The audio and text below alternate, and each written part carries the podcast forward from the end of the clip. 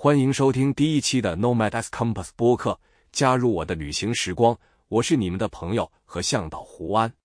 在这个频道里，我们将一起踏上无尽的旅行，穿越大陆与海洋，探索世界各地的美丽与神奇。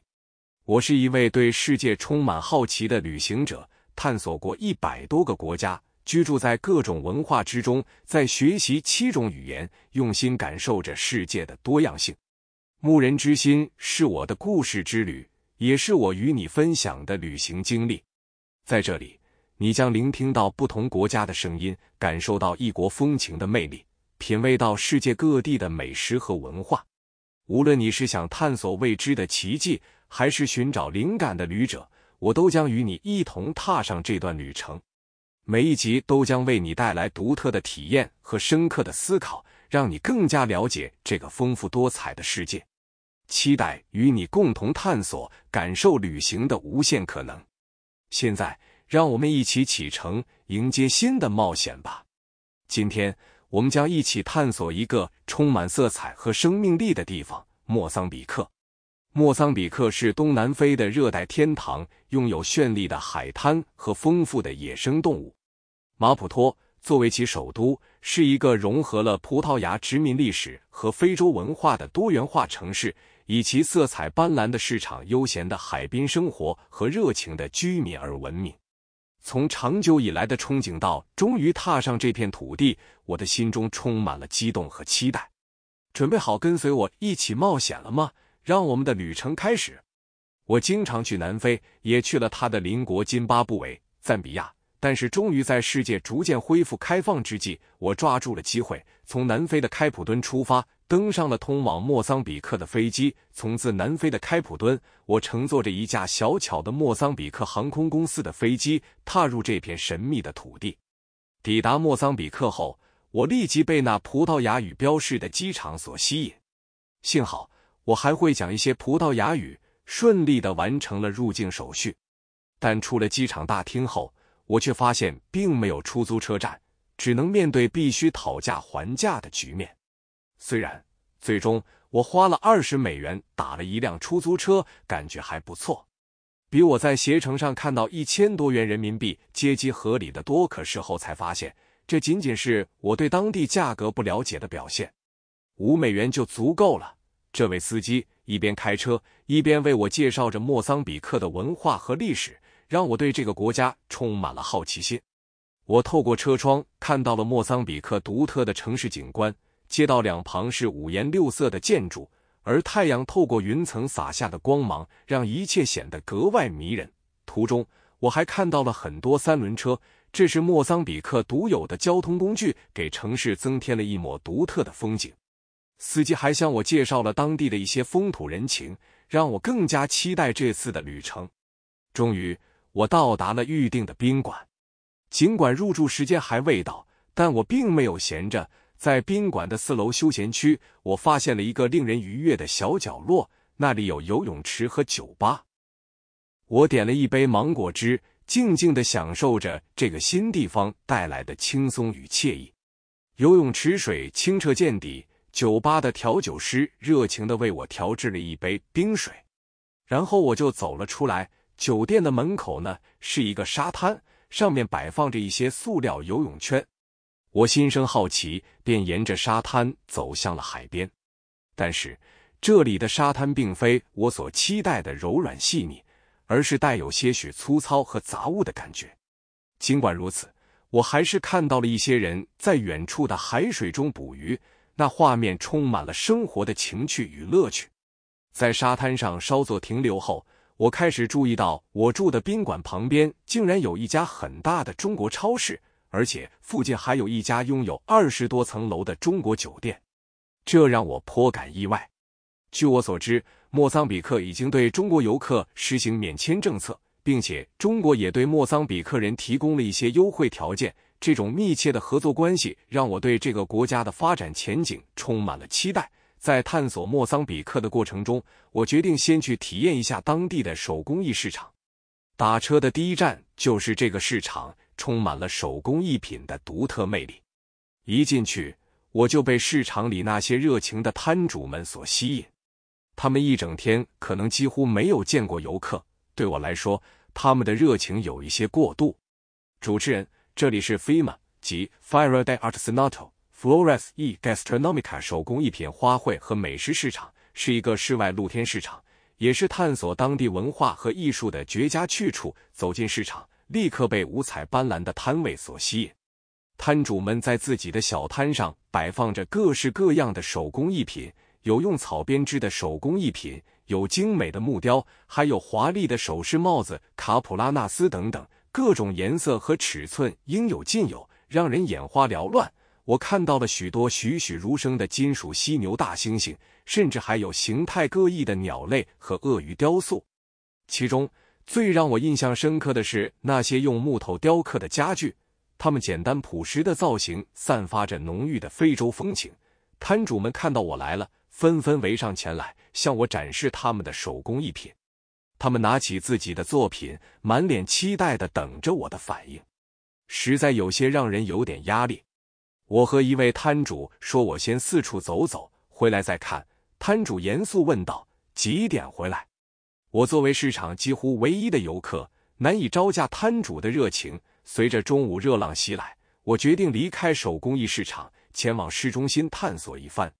在路边拦了一辆出租车，我发现当地人常用的打车 app 很方便，但司机们习惯接到订单后打电话确认，而我并没有当地的手机号。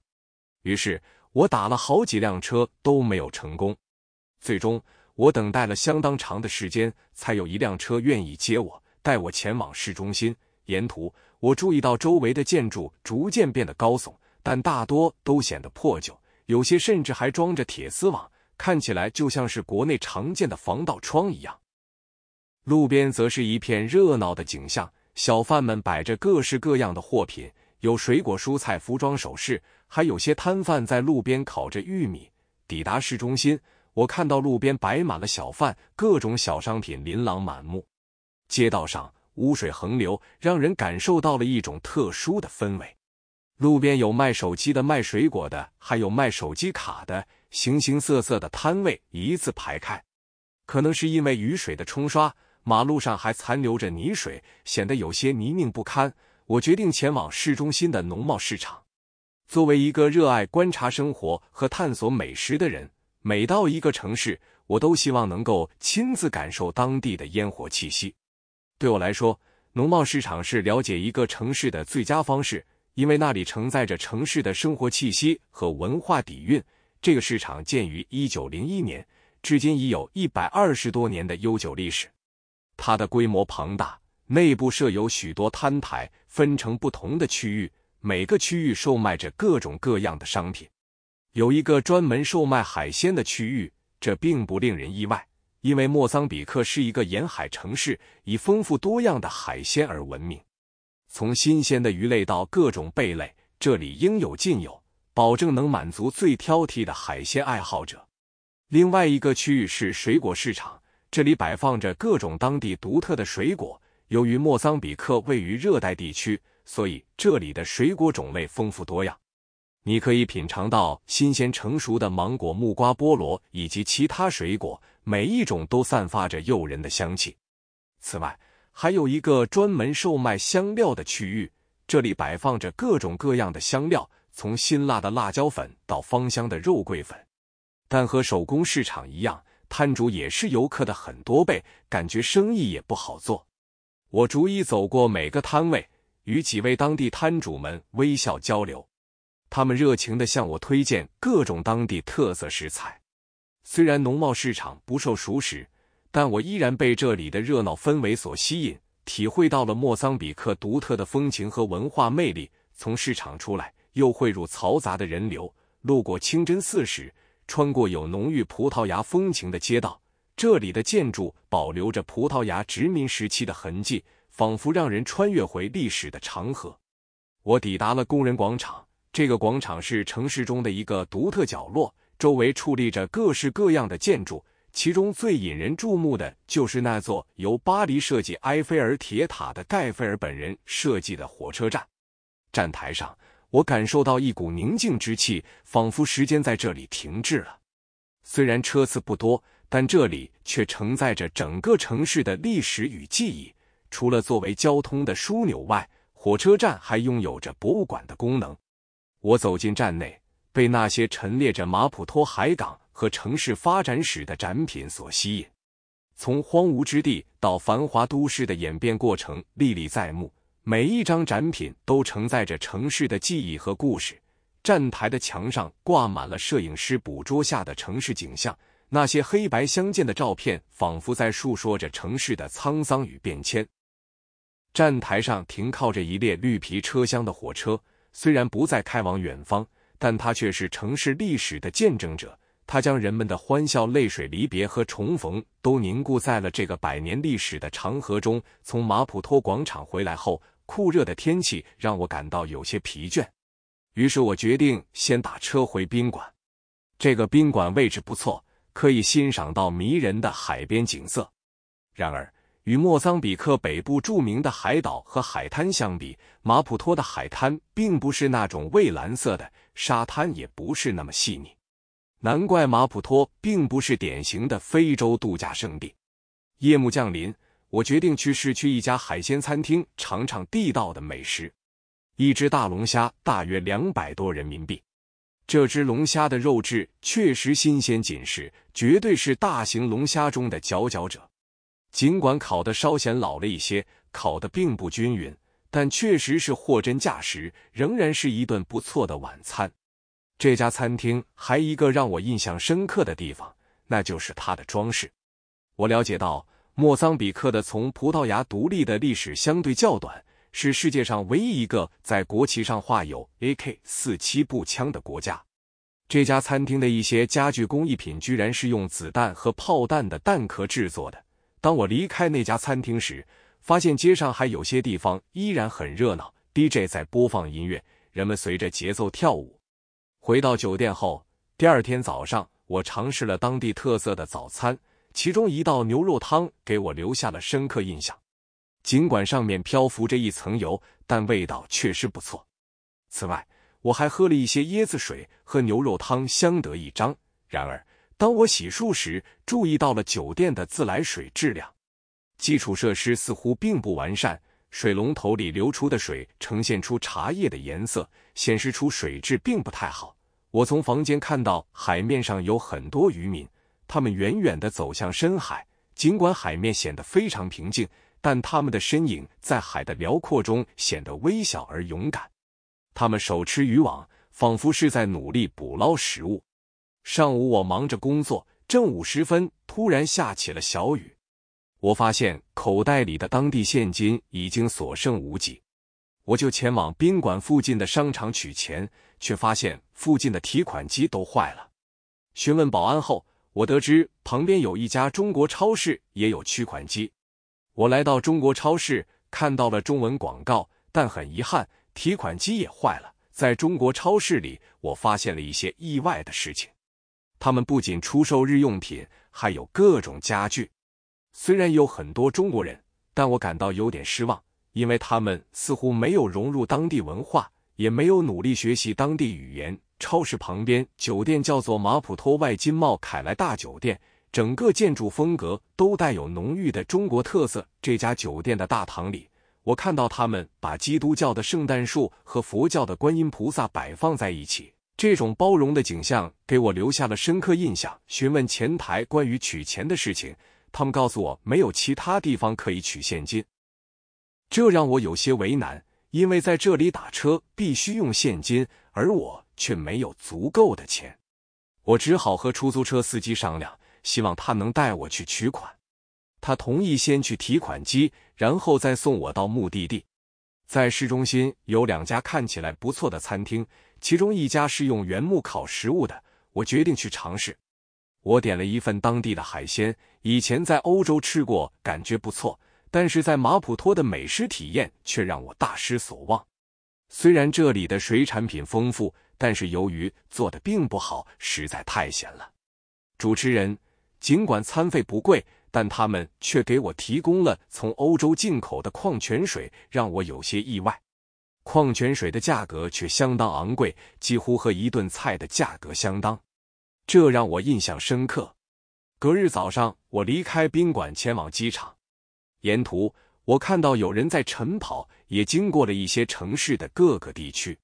我注意到一些地方正在进行大规模的建设，但也有一些类似于棚户区的地方。为了防止水土流失，这些地方用水泥覆盖了斜坡。尽管整体来说，这个国家的基础设施相对落后，沿途还能看到很多破旧的房屋，人们的收入也不是很高。最后到达马普托机场时，发现免税店几乎是空的，而且休息室的门也是锁着的。等了一会儿，宣布开始登机了，但是机场的显示屏却一片混乱，排队地点根本没有显示出来。我不知道自己应该排在哪里。尽管我提前到达，但还是感到非常着急。我印象最深刻的是，先后三批机场工作人员试图向我索贿。虽然这个现象在非洲很普遍，但我从未给他们一分钱。他们的办法就是不停的找理由为难旅客，比如强行检查我的行李箱，询问是否携带外汇等。虽然我不担心被查出什么，但看到他们失望的表情，心情也变得沉重。最后，他们甚至询问我是否真心喜欢莫桑比克。我心想，我被多次拦截了，难道还能回答不喜欢吗？所以我只好说我很喜欢这个地方，才得以顺利登机返回南非。总体评价呢？满分五颗星的话，新奇指数两颗星，度假指数一颗星，安全指数三颗星，推荐指数一颗星。感谢你和我一起探索了今天的目的地。如果您对本期节目中提到的地点、文化或活动有任何疑问，或想要分享您自己的旅行经历，请随时在评论区留言，或通过我们的社交媒体与我们联系。如果您喜欢今天的节目，欢迎关注播客，也请分享给想听世界的朋友和家人，让更多人加入我们的社区。在下一期节目中，我们将继续探索新的目的地，为您带来更多精彩的旅行故事和经验。期待与您下次再见，愿你的生活和旅途充满惊喜与美好。再见。